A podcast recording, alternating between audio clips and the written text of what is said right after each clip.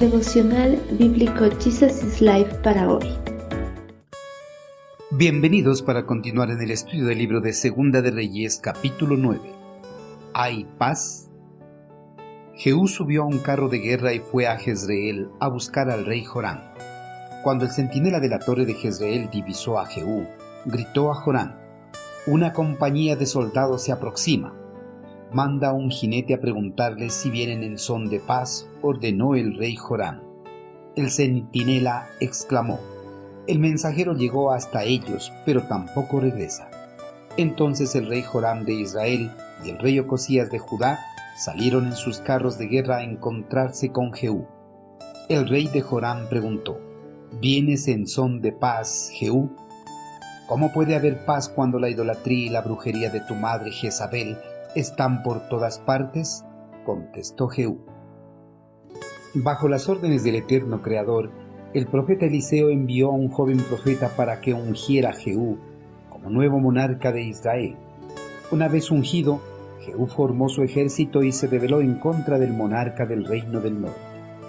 Antes de que se expanda la noticia de su investidura como nuevo monarca de Israel por parte del eterno Creador, Jehú se apresuró y marchó con su ejército a Jezreel, lugar donde se encontraban los monarcas de los reinos divididos, ya que Jorán, el monarca del reino del norte, había sido herido en batalla en contra de Aram y se estaba resguardando en su palacio en Jezreel mientras se recuperaba de su herida.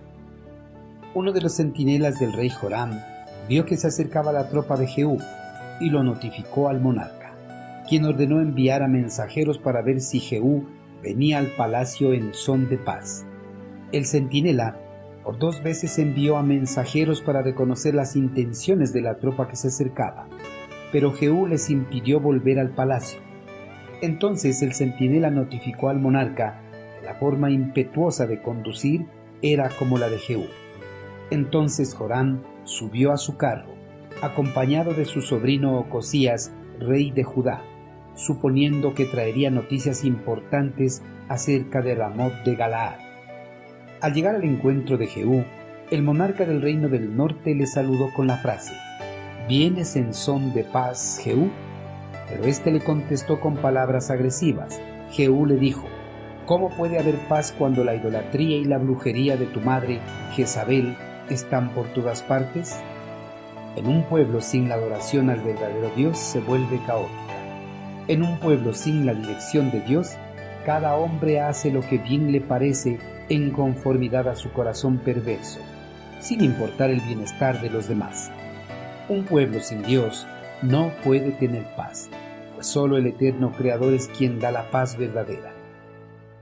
La paz les dejo, mi paz les doy. Yo no se las doy a ustedes como la da el mundo. Juan 14, versículo 27.